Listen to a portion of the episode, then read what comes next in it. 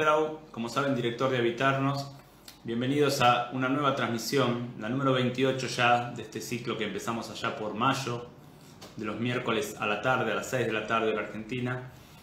La charlita de los miércoles en este ciclo, como digo, que eh, hemos llamado Temas Humanos desde la mirada de las escenas matrices. Un ciclo donde vamos desplegando de a poco la teoría de las escenas matrices, porque es lo que hacemos, pero en vez de exponerla en forma teórica, la vamos comentando, tomando como punto de referencia distintos temas que nos competen, que nos toman, que nos interesan, que nos impactan eh, en nuestra vida cotidiana, en nuestro vivir cotidiano. Como les digo, hace 28 miércoles ya que nos venimos encontrando eh, y en cada miércoles tomamos un tema diferente y después a lo largo de la semana nos van llegando mensajes, nos van llegando mails, nos van llegando comentarios eh, y se va dando casi, casi sin haberlo previsto de una manera tan, tan profunda, se va dando un vínculo también entre ustedes y nosotros, entre ustedes y yo. Eh, y se va dando lo que nos gusta que se den habitarnos, un espacio más para crecer juntos. Finalmente es un camino en el que estamos todos, todos estamos en el mismo camino, en el camino de la búsqueda, del crecimiento, y todos estamos en el camino de conocernos un poquito más, dar una vueltita más, como nos gusta decir, para estar cada vez más en lo posible pegaditos a la vida y para cada vez más poder ir armando una vida más cercana a nuestro deseo, más cercana a nuestra salud, más cercana a lo que es bueno para nosotros y que por supuesto será bueno para el otro. Lo que no tenemos para nosotros no lo podemos dar. Entonces, eh, construirnos algo bueno para nosotros nos va, nos va a permitir eh, darle al otro también algo bueno. Hoy vamos a tener un tema eh, que suele estar bastante, o mejor dicho, una emoción que suele estar bastante mal vista y mal considerada, y por eso eh, la vamos a tomar. Es una emoción compleja, yo diría que es una emoción que en realidad es otra emoción, o es otra cosa que se transforma en emoción. Hoy vamos a hablar de la envidia, una emoción, como digo, compleja y con mala prensa. Eh, y vamos a intentar darle una vueltita desde esta mirada, desde la mirada de las escenas matrices.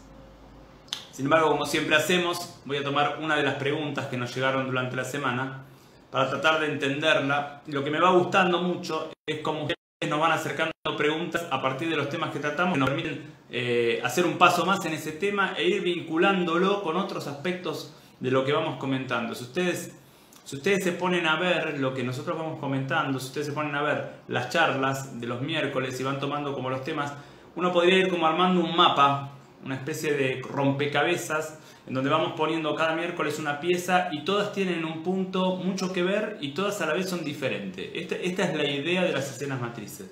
El constructo teórico de las escenas matrices es un constructo complejo que está a la vez en cada pieza y a la vez en la totalidad. Es decir, es lo mismo en cada pieza y en la totalidad. Y todas las piezas son piezas en sí, pero también se vinculan con las demás. La pregunta de María Rosa desde España, tenemos mucha gente en España, por suerte, que nos, que nos escucha y que está en contacto con nosotros. La pregunta de María Rosa tiene que ver con la charla del otro día, con la charla de la personalidad. Entonces ella pregunta, ¿puede ser que la personalidad se forme también, se forme también para compensar la sombra de los padres? Si yo entiendo bien la pregunta, lo que, lo que nos está preguntando María Rosa es si nosotros también vamos tomando como rasgos de nuestra propia personalidad aquellos que están en la sombra de nuestros padres. Por ejemplo, voy a poner un ejemplo. Si mi papá eh, nunca asumió una, una, actitud activa, ejecutiva en la vida, una, una actitud de lucha en la vida, de llevar a cabo sus proyectos, sus deseos, puede ser que yo arme una personalidad eh, que tenga que ver justamente con esto que él dejó en su sombra, es decir, no pudo asumir. Entiendo que esta es la pregunta, que va por este camino, la pregunta de María Rosa. Y en principio voy a decir que sí, pero, pero me, va, me va a gustar dar un, dar, como hacer una comprensión más. Porque en principio podemos decir que sí, que muchas veces uno toma como propios rasgos que nuestros padres tienen en la sombra, o sea, que nuestros padres no reconocen como propio. Pero en realidad lo que uno hace con esto no es tanto una decisión, no es tanto una decisión, sino más bien es una imposición. ¿Qué quiero decir? La personalidad se va armando a partir de lo que, de lo que nuestros padres eh, nos piden, vamos a poner así, nuestros padres nos piden a nosotros que seamos de determinadas maneras, o nosotros mismos le pedimos a nuestros hijos, ¿por qué nos vamos a excluir? Que sean de determinada manera. Y en base a esto que pedimos, cuando digo pedimos, quiero decir exigimos, quiero decir necesitamos, y entonces imponemos de alguna manera de otra, a partir de esto que pedimos, el nene o la nena van armando lo que dijimos que llamábamos personalidad. Personalidad es la manera en la cual el sujeto se muestra a los demás y se muestra a sí mismo, es decir, cómo el sujeto cree que él es, no cómo es, cómo él cree que es y por supuesto se muestra hacia los demás. Entonces puede ser que, por ejemplo, siguiendo con el ejemplo, si mi papá nunca se hizo cargo de su, de su energía más eh, activa, lo que llamamos la energía yang, puede ser que yo desarrolle justamente esto. Pero para que esto se desarrolle, para que esto sea parte de mi personalidad, parte fundamental de mi personalidad, seguramente voy a tener que tener una mamá que critique a mi papá por no tener eso. ¿Se entiende? Por supuesto el ejemplo podría ser al revés. Estoy simplemente dando un ejemplo. Es decir, en algún lugar de mis padres necesito que este rasgo esté valorado especialmente y que esté eh, justamente no valorado el rasgo opuesto. Quiero decir, es probable que mi papá haya dejado en su sombra su energía más activa o más yang y solamente eh, construya su personalidad desde una energía más eh, pasiva o más yin, pero entonces para que yo desarrolle una personalidad a la inversa, necesito tener una mamá que me señale que la energía yang es lo bueno y que la energía yin es lo malo. Y esto me parece importante porque si no, no tengo de dónde armarme una personalidad. Es decir, la personalidad que yo me armo está hecha a imagen y semejanza de, lo que los padres han eh, visto o han deseado o han necesitado de mí. Han necesitado de mí. La personalidad que se arma un nene y con la que llega a la adultez tiene que ver con lo que los padres han necesitado o le han impuesto a él de una o de otra manera. Si en toda la familia estuviera eh, el rasgo activo desvalorizado, digo, cuando, si en los dos padres estuviera desvalorizado, pues entonces yo no tendría manera de armar una personalidad con eso. Y cuando decimos personalidad, no estoy diciendo que lo que yo pongo en la personalidad, o sea, los rasgos que constituyen mi personalidad, sean rasgos falsos. No, también son míos no es que no lo son, y también son valiosos. Solamente que les falta el opuesto. El opuesto me quedó en la sombra. Entonces, como siempre decimos, cuando hablamos de escenas matrices, las escenas matrices se, arman justamente, aunque parezca redundante, por escenas. No se arman por generalidades, se arman por escenas. Si yo tengo un sujeto que tiene eh, una personalidad armada en función de lo yang, tendré que ir a buscar esa escena en donde lo yang o lo activo estuvo sobrevalorado y donde lo pasivo estuvo subvalorado, por lo tanto el sujeto lo puso en su sombra. Quizás no es el modelo del papá, siguiendo con este ejemplo. Quizás es la mamá hablándole mal del papá. Y en este hablarle mal del papá, le informa al nene lo que ella espera de él. Y el nene termina armando una personalidad que tiene que ver con. Bueno, espero que se haya entendido esta vueltita más que damos. Como siempre, los temas no se terminan nunca, los procesos no se terminan nunca, los caminos no se terminan nunca. Y lo único que queremos es dar un paso más para poder entender un punto más lo que nos pasa eh, y poder dar un paso más también en nuestro proceso de crecimiento y de sanación. Dicho esto, voy a entrar ahora en el tema del día, que como dije es la envidia. Y lo primero que vamos a decir es que la envidia, al igual que todas las emociones, digo, la envidia obviamente es una emoción, no es una emoción primaria, pero es una emoción, la envidia, al igual que todas las emociones, nos plantea un vínculo, que es el importante a mirar. Y el vínculo es entre esta emoción y yo. Es decir, ¿qué siento y qué me pasa a mí con esta emoción, en este caso la envidia. Y para que se, todavía se entienda más claro, voy a decir, voy a citar a uno de mis grandes maestros, a Norberto Levi, Él decía, no existe el temor, existe una parte que teme. Y yo diría lo mismo con cualquier emoción, no existe una emoción suelta, existe una parte mía que experimenta una emoción. Y acá todavía se nos aclara más entonces el concepto de vínculo, porque ¿cuál es el vínculo que yo establezco con esa parte mía que siente determinada emoción? ¿Cuál es el vínculo? Y yo diría, tenemos básicamente dos grandes tipos de vínculos entre la parte mía que experimenta una emoción X, todavía no estoy hablando de la envidia, estoy hablando de emociones en general, y yo. O cuando yo me vinculo con esta parte, la rechazo, o cuando yo me vinculo con esta parte, la acepto. La acepto quiere decir reconozco su derecho a existir, más allá de lo que después vaya a ser. Esto de rechazar o de aceptar es una sensación. Los invito a todos, mientras vamos hablando, a ver qué vínculo establezco yo con las emociones o con alguna emoción particular, ahora nos vamos a ir a centrar en la, envidia. Entonces, ¿qué, ¿qué vínculo voy a establecer yo con la emoción X? ¿La voy a rechazar o la voy a aceptar? Voy a reconocer su derecho a existir. Y esto es muy importante, el vínculo que yo establezco con las emociones. ¿Por qué? Porque cómo se expresa hoy el nene o la nena que fui. Esto lo hemos dicho en otras charlas y lo diremos en charlas posteriores. ¿Cómo se expresa hoy? Se expresa básicamente de tres maneras. Se expresa a través de lo que siento, es decir, de las emociones. Se expresa a través de lo que deseo y se expresa a través de los síntomas. O sea, el nene o la nena que fui están hoy adentro mío, básicamente, no solamente, pero básicamente a partir de estas tres cuestiones. Entonces, cuando yo me vinculo con una emoción, en realidad me estoy vinculando con el nene o la nena que fui, que está dentro mío. Por eso es importante, antes que nada, detectar si yo, cuando aparece una emoción determinada, le reconozco el lugar eh, que tiene, le reconozco el derecho a existir, cuando aparece, aparece este aspecto que experimenta una emoción, le reconozco el derecho a existir, o la rechazo y creo que debería ser diferente.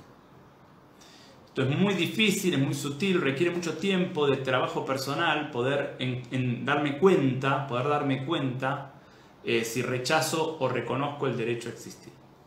Y si ahora nos vamos a centrar en la envidia, vamos a decir que la envidia es una de las emociones más rechazadas en general por nosotros. Es una de las emociones más rechazadas por nuestra cultura. Es una de las emociones más rechazadas en general por nuestros padres, por nuestros maestros, por nosotros mismos como padres y como maestros. O sea, en general, cuando una persona puede decir, porque en general tampoco lo puede decir, que envidia a otra, en general lo que recibe es un comentario que rechaza. ¿Cómo vas a envidiar? Está mal envidiar. La envidia no es algo sano, la envidia no es saludable. Entonces se arma ahí ya un vínculo en donde yo rechazo a una parte mía que está experimentando una emoción. Y acá me importa mucho entender o volver a decir lo que ya hemos dicho muchas veces, sobre todo cuando hablamos de emociones, que para escenas matrices no existen las emociones negativas, existen las emociones displacenteras. La envidia es una emoción displacentera, digo, a nadie le gusta sentir envidia, y en este sentido es displacentera, pero no es negativa en el sentido que tiene un mensaje importantísimo para nosotros. La envidia, como todas las emociones, y la envidia yo diría particularmente, tiene un mensaje importantísimo para nosotros, que si nosotros rechazamos, cuando nosotros rechazamos a la parte mía que envidia, también rechazamos el mensaje. Es decir, no la puedo escuchar. Lo que yo rechazo, no lo puedo escuchar. Y si no lo puedo escuchar, no lo puedo ayudar a sanar o a sentirse mejor. La parte mía que envidia la pasa mal. Y si yo no la puedo escuchar, no la puedo ayudar a sentirse mejor. Entonces, a medida que uno va transitando el proceso de crecimiento, el proceso de sanación y va pudiendo incluir cada vez más lo que es y, tener, y va teniendo lentamente una mirada más respetuosa de lo que es, incluso para después llevar a cabo los movimientos necesarios como para sanar. Digo, a medida que uno va pudiendo hacer esto, también va aprendiendo a escuchar aquella parte de uno que experimenta algo displacentero, no negativo, displacentero, como por ejemplo la envidia. Y cuando uno se pone a la escucha, cuando uno se pone a la escucha de la parte de uno que envidia, que envidia a otro, se da cuenta, primero esto, que esta parte mía envidia a otro y envidia a otro porque tiene algo. Esta parte que envidia, envidia a un otro porque este otro tiene algo. Y este otro no solo tiene algo, tiene algo que esta parte no tiene. O sea, esa parte mía que envidia, envidia a otro que tiene algo que esta parte no tiene. O, si lo digo en primera persona, yo envidio a otro cuando este otro tiene algo que yo no tengo. Pero miren qué interesante que esto no es lo único porque no alcanza que el otro tenga algo que yo no tengo para envidiarlo. Esta parte mía que envidia, envidia a otro que tiene algo que yo no tengo y que yo deseo. Es decir, cuando yo envidio a otro, envidio a otro, esto es el primero, eso es un otro, que tiene algo, esto es lo segundo. Y lo tercero es que esto que el otro tiene y yo no tengo, yo lo deseo. O sea que la envidia en el fondo nos habla del deseo. Pero claro, para poder escuchar que la envidia me habla de mi deseo, o sea, que la parte mía que envidia es primero una parte que desea, yo tengo justamente que poder no juzgar a esa parte mía que envidia y abrirme a la escucha. La actitud interna de abrirme a la escucha tiene que ver con la actitud de preguntar y soportar que la respuesta todavía no llega. A nosotros los seres humanos nos da mucha incertidumbre la incertidumbre. Entonces muchas veces necesitamos poner respuestas para tener certidumbre. Y en esta ansia de poner respuestas para, tener certidumbre, ponemos cualquier respuesta. Y claro, así después nos va. Como si yo voy en el auto, escucho un ruido del motor, me asusto por el ruido del motor porque no sé lo que es, y entonces determino que el ruido del motor eh, significa que está mal, eh, no sé, el freno. Y resulta que quizás el ruido del motor me está hablando de que está mal otra cosa, que no tiene nafta. Perdonen los que saben de motores, yo no entiendo nada. Entonces, claro, empiezo a tratar de eh, cambiar el freno y un día me quedo sin nafta. ¿Por qué? Porque no puedo preguntar verdaderamente. Pregunto, pero inmediatamente respondo. O sea, yo pregunto y yo mismo respondo y no me puedo quedar abierto a la respuesta. Con la envidia pasa esto. Cuando uno empieza a preguntarle a la parte de uno que envidia qué es lo que le está pasando, se empieza a encontrar con que esta parte quiere algo que el otro tiene y ella no. Y acá ya dijimos tres, pero vamos a decir una cuarta. Envidia a otro, envidia a otro que tiene algo, envidia a otro que tiene algo y yo no. Pero acá vamos a agregar una cuarta que yo diría es la determinante envidio, o mejor dicho, vamos a ponerlo de la otra manera que es más fácil de entender. Esta parte mía que envidia, envidia a otro que tiene algo que ella no, y además que a la cual yo no la estoy ayudando a tener. Es decir, esta parte mía que envidia, ¿cómo hace para tener aquello que quiere y que no tiene y que el otro le muestra? ¿Cómo hace? necesitaría que yo la ayude a tenerlo. Pero yo, en vez de ayudarla a tenerlo, lo que hago es acusarla porque envidia. Lo voy a poner un ejemplo. Yo quiero ser psicólogo. O vamos a ponerlo mejor. Hay una parte mía que quiere ser psicóloga. O psicólogo. Y no lo soy. Cuando viene mi vecino y me cuenta que está estudiando psicología, lo empiezo a envidiar. Ya hay un otro que tiene algo que yo no tengo. Ahora esta parte mía que empieza a envidiar. ¿Cómo hace para ser psicóloga? ¿Cómo hace? Necesita recibir mi ayuda. Pero claro, yo en vez de ayudarla, la acuso. ¿La acuso de qué? La acuso de envidiar. Pero claro, ella envidia porque yo no la ayudo a tener lo que quiero. Y este es el juego de los padres con los hijos. Este es el juego de los padres con los hijos. Cuando yo llamo a mi hijo envidioso y lo acuso por eso, yo no le estoy dando lo que él desea, o yo no estoy pudiendo ayudarlo a que él consiga lo que desea, o no estoy escuchando verdaderamente qué es lo que desea. Y entonces, al acusar, me salvo a mí mismo como padre, me salvo a mí mismo de tener que hacer la tarea que tengo que hacer. Y lo mismo pasa en el vínculo entre yo y mi emoción, entre yo y la parte que envidia. Cuando yo me acuso a mí mismo o acuso a esta parte de envidiar, yo no me estoy haciendo cargo de que es mi tarea ayudarla a ella a ser psicólogo. Por supuesto que no es fácil, por supuesto que habrá mucho para trabajar, por supuesto que quizás hay muchos mandatos para cuestionar, por supuesto que hay un montón de cosas entre poder ser psicólogo y hoy. Pero todas estas cosas me corresponden a mí. La parte mía que envidia no tiene la culpa de desear ser psicólogo. Es más, está bien que lo desee. Como yo no la escucho, este deseo se transforma en odio a quien sí puede llevar a cabo su deseo.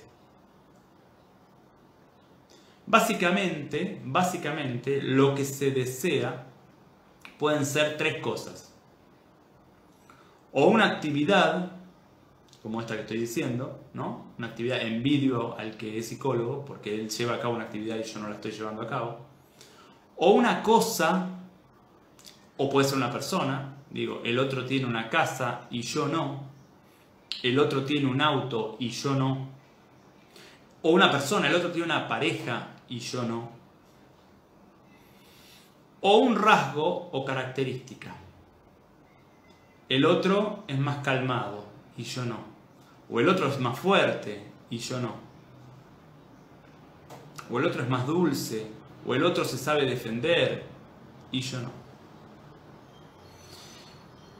Y ahí, cuando yo no puedo autorizarme el deseo, cuando yo no puedo mirar mi deseo con buenos ojos, validarlo y hacer los movimientos necesarios para que este deseo se haga realidad de alguna manera y en algún momento, ahí condeno a la parte que desea en algún momento a envidiar.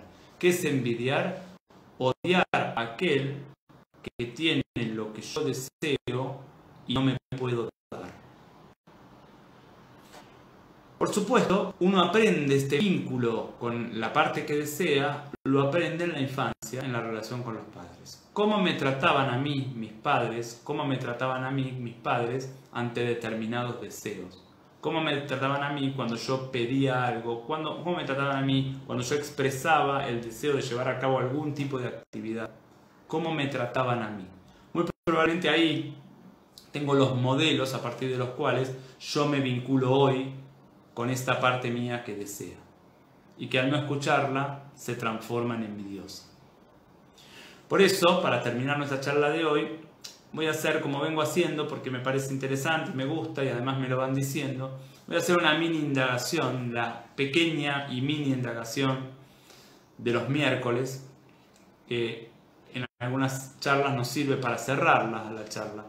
Porque si a lo teórico le podemos agregar algo que sea lo vivencial, pues entonces hay algo del aprendizaje, de la comprensión que se afianza más. Y entonces los voy a invitar a ustedes hacer esta mini indagación, cada uno por supuesto consigo mismo, y los voy a invitar a pensar, o como me gusta más pensar a mí, a abrirse a la pregunta de ¿a quién envidio? ¿A quién envidio? Probablemente no lo envidio todo, pero le envidio algo. Y los invito a dejarse, dejarse habitar por la pregunta, no poner juicios, no pensar qué barbaridad estoy envidiando a mi hermano, o estoy envidiando a mi, a mi, a mi pareja, o estoy envidiando a mi amigo. No pensar, total, es un trabajo de ustedes con ustedes. ¿A quién envidio? Y una vez que más o menos puedo, eh, puedo detectar la persona, podemos dar un paso más y preguntar, ¿qué le envidio? ¿Qué es lo que le envidio? ¿Le envidio alguna actividad que él hace? ¿Le envidio algo que él tiene algún vínculo que tiene, le envidio un rasgo que tiene, una característica personal. ¿Qué es lo que le envidio? Y a medida que vamos dándonos cuenta, los invito también a mirar, a mirarme a mí envidiando, a mirar el objeto o lo que yo le envidio al otro. Y los invito a ver esto, esta relación entre yo y aquello que deseo y que envidio y que el otro me muestra, si la puedo encontrar en mi infancia de alguna manera. ¿Por qué no puedo tener esto que el otro me muestra y que a mí me gustaría tener? ¿Cómo me trataron en la infancia ante, ante este deseo o ante otros? ¿Me quedaban cerca los deseos? ¿Me quedaban lejos?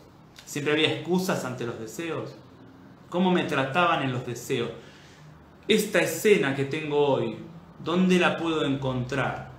en mi vida infantil, recuerden que cuando decimos infantil hablamos más o menos hasta los 20, 21 años. ¿Cómo me trató mi mamá o mi papá cuando yo expresé un deseo parecido al que deseo hoy, cuando veo al envidiado? ¿Y qué hubiera necesitado? ¿Qué trato hubiera necesitado en mi infancia? El que tuve me ayudó a obtener lo que quería? Y si no me ayudó, ¿qué trato hubiera necesitado? Y finalmente, ¿qué necesita la parte mía que hoy envidia? ¿Qué necesita recibir de mí para poder envidiar un poco menos? ¿Qué trato necesita recibir de mí? ¿Y qué movimientos necesita que yo haga para que ella pueda envidiar un poco menos y acercarse un punto más a aquello que desea y que el otro le muestre. Esto ha sido algo de la envidia. Por supuesto, todo lo que quieran comentar de las indagaciones, ni que hablar de las preguntas, todo lo que ustedes quieran comentar siempre es muy bienvenido. Como siempre digo, este no es un espacio terapéutico, este es un espacio, un encuentro, una charlita, es un momento de compartir. Pero si hay algo que pasa en el proceso de crecimiento de ustedes a partir de estas charlitas, la verdad que siempre estamos eh, deseosos de recibir sus comentarios y que nos hagan también partícipes en algo, en lo que ustedes quieran, de algo de este proceso. Les agradezco muchísimo esta nueva, esta nueva encuentro de los miércoles. Por supuesto, los invito, como siempre, a acercarnos sus preguntas, acercarnos eh, sus comentarios, acercarnos todo lo que les parezca importante o todo lo que quieran compartir. Eh, nos pueden hacer llegar los mails a la dirección de mail que tienen en pantalla, info.habitarnos.com.ar. Los invito a ver los videos en nuestro canal de YouTube. Habitarnos, con el espacio entre el habitar y el nos. Y les recuerdo que la semana que viene, el miércoles 25 de noviembre, que además es mi cumpleaños, la semana que viene vamos a hacer una charlita especial que va a estar destinada a responder las preguntas recibidas. Tenemos ya una listita bastante importante de preguntas, pero los invito a ustedes a acercarnos todas las preguntas que quieran. Trataremos de responder la mayor cantidad posible para, como digo, seguir caminando este camino en donde estamos todos de una manera o de otra inmersos. Les agradezco muchísimo este nuevo acompañamiento y los invito a acompañarme si quieren y si pueden el miércoles que viene a la misma hora. Muchísimas gracias.